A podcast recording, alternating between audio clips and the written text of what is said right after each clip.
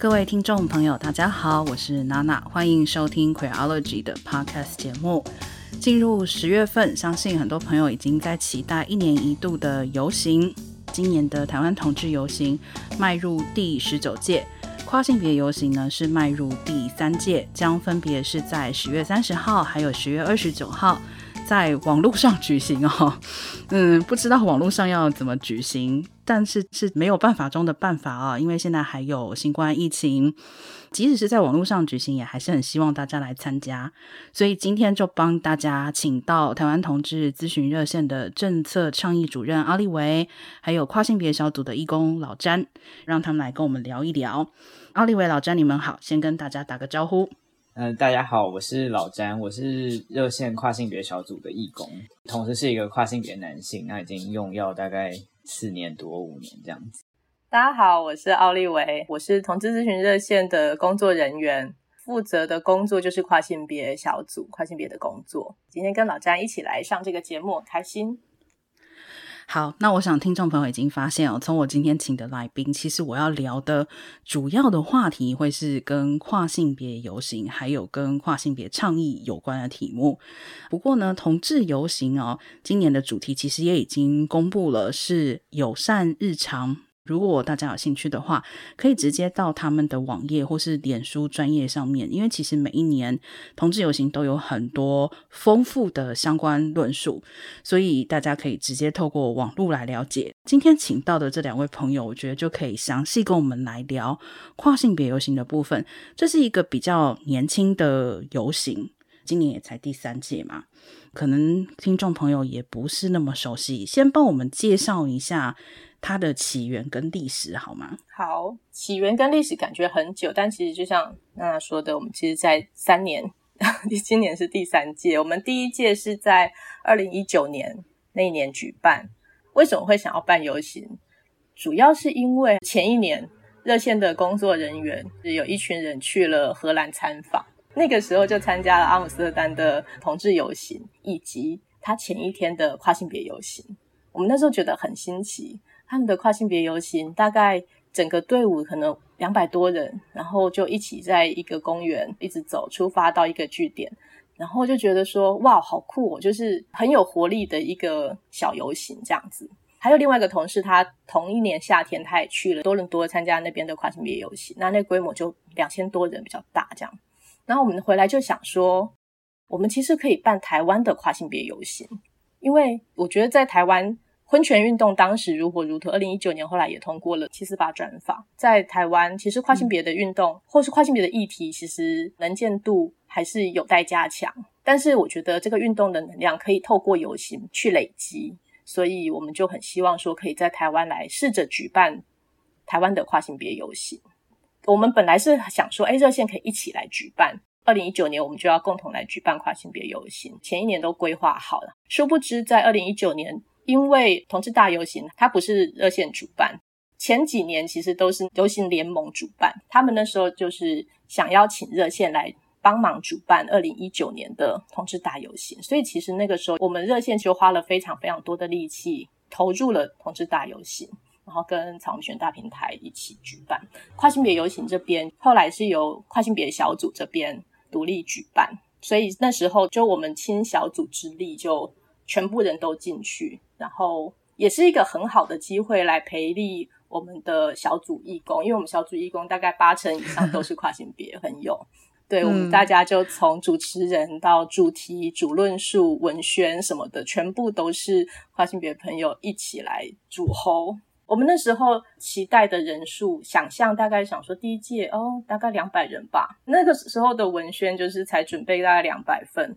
殊不知 上街头之后，嗯、天哪，大概就是超过两千人一起来参加，嗯、这大概就是我们第一届当时的状况。所以其实参与度比想象中要高哦。第二届也是这样吗？就是来的人比预期中要多吗？第二届的话，我们大概就比较有个概念了，因为第一届那时候真的大大的低估了人数。嗯那时候警察一定恨死我们。我们那时候跟警察说，大概就是 两三百人吧，他们派出来的人力完全不够。然后第二届我们就大概跟他说，我们现在有个经验，可能就是一两千人这样子。但因为第二届就是去年就遇到了疫情，所以、嗯、大概一千五百人，比第一年可能稍微少一点点。嗯，其实办游行确实是做倡议一种很重要的，我觉得是一种策略。像刚刚奥利维提到的，就是它具有各方面的意义，包含像是现身啊、凝聚向心力啊、唤起大家对议题的重视啊，甚至于对这个社群的内部，可能是一种培力跟自我训练的一种过程。今年到第三届的话，跨性别游行是什么主题？或者说有没有帮自己设立一些什么目标呢？今年的主题是跨出偏见，一同上线。因为其实，在疫情期间，跨性别的日常还是有很多的困境不断的在发生，不论是在家庭啊、校园啊、职场啊，其实甚至医疗环境都有不断不断的困境出现，甚至因为疫情的关系，让原本经济条件就不佳的跨性别朋友，其实处境就更加艰困。所以在疫情期间，还是希望可以号召大家各方朋友可以线上参与，一同上线，也是希望说不分你我，只要你。支持跨性别，或是想要了解这个议题，其实都欢迎在线上跟我们相会。那个上线有很多的意思，除了线上参与之外，也可以是一种来征召大家上前线，来跟着跨性别权益一起奋战。嗯。这个我觉得熟悉同志大游行的朋友，应该对于不分异同这个 slogan 这个口号，应该都还是蛮熟悉的哦。就好像在同志大游行的过程之中，这个并不是只是让同志或是性少数的社群来参加的，其实他是希望整个社会一起来关注这个议题。相信跨性别游行也是一样的出发点。终于提到了我非常好奇的这个线上参与，请问线上到底怎么参与游行啊？我自己好兴奋哦，因为这样我可以参加哎。对，我们线上参与其实很简单哦，到时候我们主办单位这边会提供连接给大家，大家只要点进连接就可以看到我们的直播。大家只要坐在电脑前面，只要你有网络，你就可以参与。所以直播是什么内容？像平常的游行会有主舞台，会有表演跟一些演说之类的吗？我们这次的内容呢，会有很多人会来线上跟大家说说话，有跨性别的父母，长期支持跨性别权益的团体，或者是名人，大家很值得期待这个线上的跨性别游行。好，也不要剧透太多，这样让大家都会上线哦。好。其实聊到这边呢、我就想要谈一下最近台湾一个比较算是热议的跟跨性别有关的话题，就是所谓的免手术换证。可不可以先帮我解释一下什么叫做免手术换证？因为这个前提听起来的意思就是说，如果跨性别者要更换自己的身份证，必须要做手术，是吗？嗯，就是台湾现行的制度的话。大概就是说，像我好了，我是生下来的时候是一个生理的女性。那我在想要去跟户政机关要求说，我要把身份证改成男性之前，我需要先经过呃手术，还有精神科医师的鉴定。手术的部分的话，嗯、现在内政部有一个函释是要求说，如果你是生理的女性的话，你必须要拿掉你的。子宫、卵巢还有乳房，然后如果你是生理的男性的话，你要拿掉外生殖器，就是阴茎跟睾丸这样子。嗯、那另外就是还会要求说，你必须要有精神科医师出证明，证明说你真的有就是性别不安的这样的状况。所以其实门槛算是蛮高的，嗯、因为其实，在台湾目前的这些手术还有药物啊，这些大部分都是需要。跨性别者全部的自费，然后要说服外科医师愿意帮你动这些手术，有时候也不一定那么容易。可能你也需要先找精神科医师帮你背书。有一些精神科医师现在比较少，但有些精神科医师可能会希望你的家人也能够一起出现在诊间，确认说你的家庭关系怎么样，大家会不会突然有人跳出来，然后。说我们不支持这这个决定，会不会有一些法律上的问题等等？所以其实整体的门槛是一直都是蛮高的，大家不一定知道。但是其实跨性别者本身在工作权益等等的议题上，一直以来都是有受阻的状况。那又面临到一个很高的手术门槛，有时候其实的确是非常的不友善的状况。更不要提说手术毕竟是一个侵入性的选项。很多人虽然有这样的性别认同，不见得跟自己的生殖器有非常大的冲突。有些人可能是可以用这样的身体生活，并没有什么问题，但是却因为这个换证的门槛，却必须要去经过手术，甚至有些人可能根本就不想要手术，他是喜欢自己的现在的生殖器的，但是他在社会上面的生活却必须要要求你要拿掉这些生殖器才可以换证。嗯，对。我觉得听到这里，大家可能已经开始有一点点会无法想象，所以我觉得我可能需要请两位帮我举一些例子。我先这样说好了。那我们刚刚直接就提到说，换身份证这件事，意味着其实对很多跨性别者来说，换身份证是一件重要，甚至于是必须的事情。可不可以帮我们举几个例子，就是为什么这件事情很重要？就是大家可以先想象一下自己一整天可能使用证件的机会吧。就是比如说你今天可能要就医，嗯、或是我觉得在台湾很明显的是很多不管是呃去便利商店，可能只是要拿个包裹，可能或是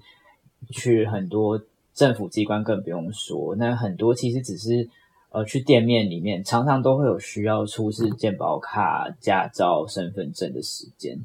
所以，呃，证件上面的性别，在我们的日常生活中，可以几乎说是可能你频繁的话，每天都会需要面临的问题。像我现在也是还没有换证的状态，所以我虽然在生活中，大部分的人跟我相处都是把我视为男性互动跟看待，但是当我要出示自己的证件，可能就医或是。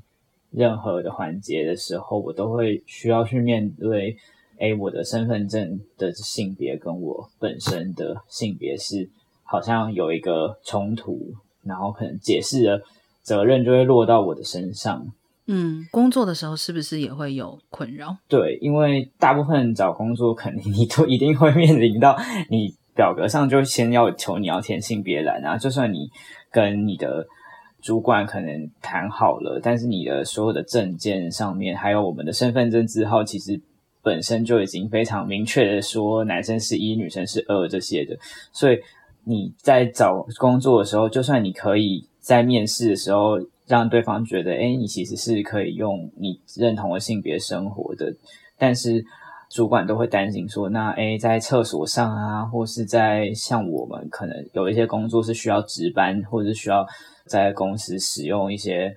性别二分的设施的时候，就会有很多人担心说，这样子你到底应该要去上哪一个厕所啊？你要睡在哪里啊？我觉得还是会有很多需要一直不停的跟对方解释的状况。对，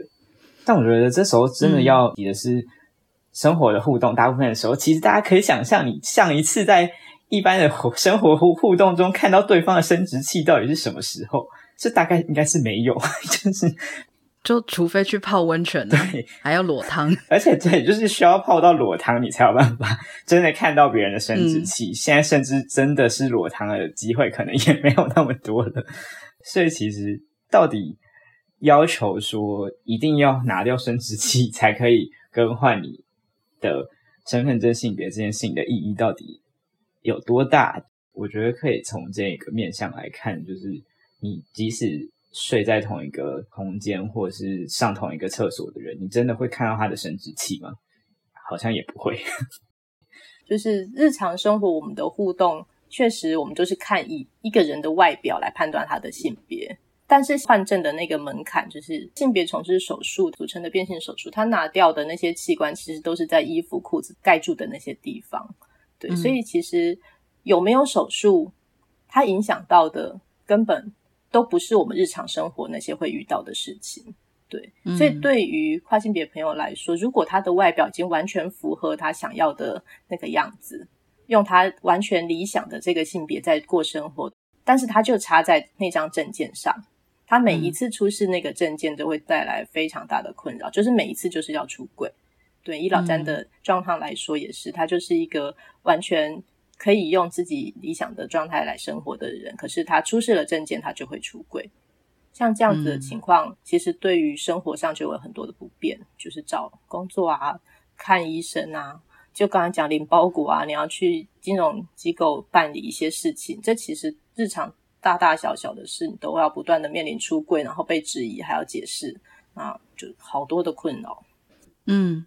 我觉得这个其实就是像刚刚两位都提到了所谓的日常生活这件事情。我相信有一些人心里面会觉得说啊，那你觉得你自己是什么性别就什么性别嘛，其实好像无差，你何必要出来就是。呃，要求什么免术换证等等，可是问题就是在于，所谓的性别从来都不是单纯的自我认同，它其实牵涉到非常复杂的社会互动，尤其在台湾，身份证这件事情，它其实真的涉入到生活的方方面面，所以。这个不是单纯说哦，我觉得我是什么性别，我如何去打扮，我如何去表达我自己，而是说它会在法律的层面上影响我的权益，甚至于最基本的就是连日常生活都会受到干扰的情况。但是我也要说，我大概可以想象有一些人的嗯。疑虑点吧，我有看到有一些人的反对，比如说，如果我是女性，今天我跨成男性以后，我没有做手术，我还保留我的卵巢、子宫，然后我还有生育能力，有些人会觉得这样很不 OK。那如果我遇到像这样子的人，我要怎么回应他呢？如果遇到这样子的疑问，我可能会先想要让他想想。一个跨性别的朋友，他如果想要去换证，他要动这个手术，他需要付出多大的代价？你说摘除生殖器这件事，他本身需要花很多的钱，他需要花几十万，他需要花上他的健康成本。那健康成本之外，他还要复原的时间。你说一个人如果有工作的话，有多少公司可以让他去请个一两个月的假，可以来做这件事？很多跨境朋友可能要在换证的时候，他就要离职，因为。公司不会支持他这件事，对，那更不用说在那之前，他还要存到手术的钱，才能够去支付这个手术的费用。可是我们刚才又提到说，你如果没有换证，你要找工作你就不容易。那不容易的情况下，要怎么存到钱？存不到钱，你就没有办法去换证，就是成为一个恶性的循环。有些人年纪是比较大的。年纪比较大，他的复原的状况可能没有那么好，他、嗯、也会影响他去思考说，那他到底要不要去手术，要不要换证的这件事。对他来说，那那个困难其实除了刚刚谈到的经济之外，还有健康，还有年纪，对，当然还有意愿。我自己都会反问说，有没有想过，其实跨性别朋友他要付出这么大的代价才能够去换证，嗯、而且他要让渡的也是他生殖的权利耶。你要拿掉那些生殖器官，表示你就是没有办法再生小孩。对我作为这个跨性别运动的倡议者来说，我就觉得这是一个极其嗯极其残酷的事情，嗯、强迫一个人要拿掉生殖的权利这件事。嗯、比如说像老詹，他现在二十几岁，他未来有可能有生小孩的打算。嗯，对，因为现在有些人可能到三十多岁才开始思考要不要生小孩。可是如果一个二十几岁的跨性别者，他现在想要换证，比较方便找工作，他可能从二十几岁开始就要先放弃自己生育的权利。我觉得大部分的顺性别朋友，你可能在二十几岁根本就还没有想过你到底要不要生小孩。对，我觉得这个对跨性别者来说，其实是一个格外的考验或是辛苦。我感觉这也牵涉到有一部分，可能是因为，嗯，有些时候大家对于所谓的跨性别者的想象是非常单一的，就是。有一些人的想象会认为说，啊，那跨性别者就是不喜欢自己身体的人，不喜欢自己的第二性征。那我现在让他要求他摆脱这些器官，有什么不好？有的人可能会有就是这样子非常单一的想法。还有一种单一的想法，我觉得是建立在一种嗯刻板印象的前提，就是比如说认为。会生小孩、有生育能力的人必须是女性，但是其实我们严格来说，应该是说具备某一些器官的人，他会有生育小孩的能力。而具有这些器官的人是什么性别，其实从来都是社会指定的嘛。所以，是不是必须要去符合那种，就是说，因为你现在不想做女生了，所以你不可以有生小孩的能力？我觉得这个是大家自己可能。嗯、可以去思考一下，是不是有点被那个二元性别的东西绑架了？这边也想提出一组就是数据啊，这个是在那个呃网络上面查到的数据，是台大医学院精神部的胡海国教授做了一项统计。那他的统计里面认为，台湾应该有大约一百六十万人呢，被认为属于性别不安，也就是说，自我认同的性别与被指定的性别不同。其中呢，大约有四十万人，也就是大概四分之一的人有意愿做荷尔蒙治疗或者是性别置换手术。也就是说，有四分之三的人其实并没有这样的想法，但他们其实是被认为是性别不安哦。而在这一百六十万的跨性别者当中，至今也只有六百六十六个人成功更改性别，所以我觉得这个就可以让大家理解到。就是首先，跨性别者是不是意味着他们真的想要改变自己的身体？这应该是要分开来看待的。即使是想要改变自己的身体的这四十万人当中，也不是他们非常简单说：“哦，我去做个手术，就是好像今天我推开门这件事情就做完了。”就这个中间有非常多的困难与挑战，可是它却变成了换证的基本要求，而。当他们不能满足这个条件，不能换证的时候，其实就像我们刚刚提到的，回过头来造成了非常多的困难，找工作也有困难，在日常生活上面也有困难。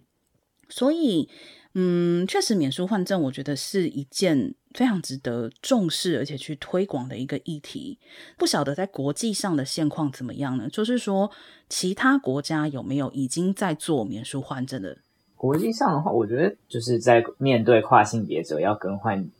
性别这件事情上，可能就会有几个方向。可能最自由的，可能就是没有条件的换证，只要我这个个人申请了，就政府就会让我换。另外，可能就是像我们现在讨论的，就是到底要医疗介入到什么程度？这也是我今天听奥利维讲才知道，可能有一些。国家是要求你要很大程度的的医疗介入，比如说要手术，可能规定你一定要用使用荷尔蒙置换的药物等等的。可能有一些只有要求要比较轻微的，可能是嗯要求你需要去看过精神科医师，可能要有一些文件上的证明，然后有一些专业人士的评估。也有一些可能是，就算你什么都做了，我也绝对不给你换证的。这几种我觉得都很多讨论的是比较二分的男女的性别，嗯、那可能还有一些国家是他们可能有提供第三性别选项的，可能给一些非二元性别认同的人，嗯、或是一些 intersex，对对对，他们可能不一定真的是自我认同为男性或是女性的人，嗯、他们还是可以有一个第三选项可以去选择，大致应该可以分成这几类。我觉得免手术换证，可能我们台湾现在比较接近的，好像是这个。嗯、那免手术换证之后，可能大家就要去问的是，那免手术之后剩余的门槛到底还会是什么？因为这个其实还是会影响到未来要申请这个换证这件事情的时候，嗯、那拿掉了手术之后，会不会有新的门槛加进来？社会上面所想象中的那个门槛，真的是合理的门槛嘛？会不会像是奥利维可能以前有。经历过一些，就是在政府内部讨论要变成免手术换证的时候，哎、嗯，奥利维你要讲讲看的时候，他们想要设定的门槛。好啊，好啊，我先说一下哈，目前、嗯、台湾目前的规定就是，除了性别的重置手术之外，你还有两个精神科医师的评估，也就是说，现在跨性别者他都需要先去看精神科医师，嗯、然后拿到那个性别不安的诊断证明。可是。有些人会担心说自己的经验会不会在看精神科医师的这一关就会被挡掉，所以有一部分的人会担心自己的故事不符合的情况下，他可能会讲出一些比较刻板的故事。照理说，医生其实是站在一个协助者的角色去协助他，所以如果他没有讲出一个真实的故事，那这样子医生也没有办法协助。也就是在这种。曾经有过医病关系在猜忌的情况下，我觉得精神科医师这边他们都很清楚自己不应该担任这个把关者的角色。其实他们把关也把不出来，就是到底谁是有权利或是有能力来判定别人的性别。其实真的好的医生，他们都知道说自己不应该成为这个、嗯、这个角色。我的意思是说，其实，在精神医学会，他们曾经也发表这个声明，嗯、觉得说如果未来有这样子的。重新去思考换证的流程的话，他们不应该成为这个把关者的角色。他们其实有发出过声明的。那我觉得现行的医师其实是站在更多是协助者的角色，这样。可是啊，当时就是二零一五年的时候，我们在跟内政部开会。那个时候也有一个免书换证的草案的讨论，嗯、内容就有希望在免诉换证之后去成立一个咨询委员会，由咨询委员会来审理跨性别者的变更的案件。嗯、我刚刚提到了当时的精神医学界，他们其实就觉得说自己不应该成为这个把关者的角色，也发出了相关的声明在当时。所以那次会议的讨论就变成说。嗯，这个咨询委员会里面，嗯、除了精神科医师之外，还要再找来可能宗教团体的代表，再找来伦理专家，或者是法律专家，或者是社会贤达、邻里长等人一起来把关。嗯、那我们就傻眼啦，我们就想说，怎么会这样？原本只有两个精神科医师评估就好，嗯，现在里里扣扣加进来，可能 五六位、七八位这样子，要一起来把关，那这样。越来越多人要来决定谁合格谁不合格，嗯、这真的是更加严峻的这个情况。因为我们很担心来把关的人，如果他对性别是不友善的，他对性别是很二元的，嗯、或是他对男女的想象很刻板的，那到底谁符合他们的想象？为什么他们可以决定别人的性别到底是什么？嗯、如果成为这样子，就是把关会变得更加严格。那其实这个方向完全不是我们要的。我觉得好有趣哦。所以他们再这样搞下去，我觉得会不会如果有一天我想帮我家的公猫取一个所谓女性化的名字，他们也要来审核一下？有可能哦，审核不过。对，我觉得我我觉得这个其实真的大家应该是要去思考一下背后，就是为什么。有权者或者说是政府啊，为什么这么焦虑啊？就为什么对于大家决定自己性别这件事情，好像让他们非常的坐立难安？我觉得大家应该要去思考一下这个背后的原因啊。在 Q 的其他期节目里面，其实我跟 V 太也有聊到过，其实所谓的性别，很多时候是政府治理的工具。因为他把你放在男性或女性的身份底下，他方便 治理你，他方便指派你去做一些事情，所以我觉得大家也不要这么开心的，就是拥抱被治理这件事吧，就可以至少小小的可以抗议一下哦。我想请问一下，所以现在台湾的这个免术换证大概进行讨论到哪一个阶段呢？到底通过的机会大不大？就是这是一个看起来现在有可能可以成功的倡议吗？还是说在台湾你们觉得会需要花很多的时间去推广跟磨合呢？可能分两个部分，一个就是行政跟就是跟政府这边，因为现在打了高等行政法院的诉讼嘛，然后打完之后就已经确认我们这一方是胜诉了。嗯但是这样的话，这个判例只会运用在当事人身上。所以，假设我今天还是想要跑去户政事务所说我要更换性别，嗯、但我还没手术的话，这个是不会适用在我身上的。我还是会被要求要出具手术的证明。我解释一下哈，最近有一个判决，就是老詹刚刚讲的这个，他的前面就是有一位朋友，他没有手术。他就是要去户政那边去更换他的性别，那当然户政就就是觉得说于法无据，我不可以让你这样子过，然后他就去告这个户政。嗯、官司判决最近出来，刚刚就是提到说那个高等行政法院这边就判说这个户政输了，判他们输了，应该要让他可以去换证。嗯、那我觉得这个法官。非常的棒，他们就是吸收了很多，我觉得是很多人权跟进步的思想来，嗯，理解说对，嗯、就是因为他的社会性别其实就是用女性在生活了，我们的证件应该要跟着的是社会性别，而不是生理性别，让他换证比较符合这个性别自觉的精神，这样子，我觉得这个判决其实非常非常的进步，但现在还要看被告就是这个户证他们会不会上诉。如果他们上诉，那官司还会继续打下去。嗯、但如果他们不会上诉的话，之后这位当事人他就可以去更改这个性别，但是仅限于这位当事人。对，嗯，对。但不过这个判决还是蛮具历史意义的，嗯、也是它是一个很很进步的判决。对，希望未来的法官都可以以此为参考，这样子。嗯嗯，就是说算是迈出了第一步，就是至少现在有一个人他可以适用这个判决。嗯、那但是有机会，有机会还不确定，就是还要看他们有没有上诉。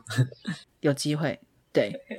所以上一步的话是修法嘛，就是希望能够把现行的这个规范推翻掉，是这样子吗？其实如果快一点的话，就是那个行政机关，因为目前都是函释，